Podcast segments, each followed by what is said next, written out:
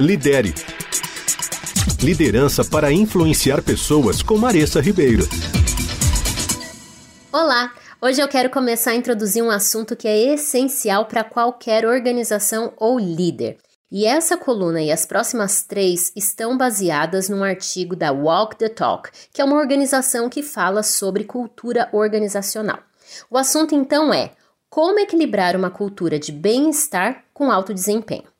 Você já parou para pensar que o desempenho de uma organização e o bem-estar das pessoas não são opostos, mas sim interligados?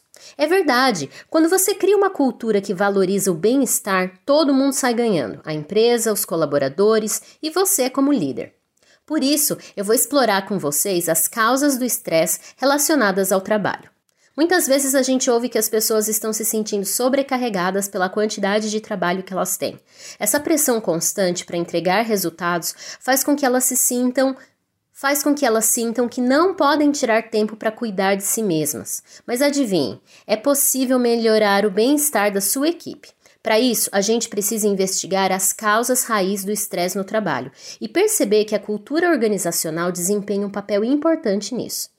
Eu então recomendo que você comece a fazer mais perguntas aos seus colaboradores para tentar entender quais são os sentimentos, medos que eles têm e que estão relacionados ao desempenho e ao trabalho que eles executam. Depois também pergunte se eles têm receio de não finalizar ou dar conta de algo e por isso acabam não descansando, trabalhando horas extras nos fins de semana ou até adiando folgas e férias.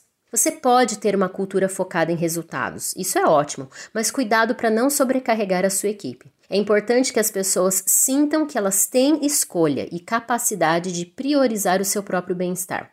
A gente precisa promover comportamentos que incentivem o empoderamento, a priorização e a empatia. Afinal, uma cultura saudável é aquela em que as pessoas se sentem valorizadas e apoiadas, e isso só traz benefícios para todo mundo.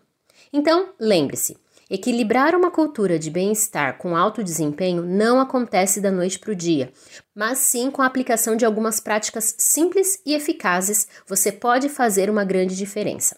Lembre-se também, o bem-estar não é algo que você faz para sua organização, mas sim o resultado de uma cultura que já é saudável.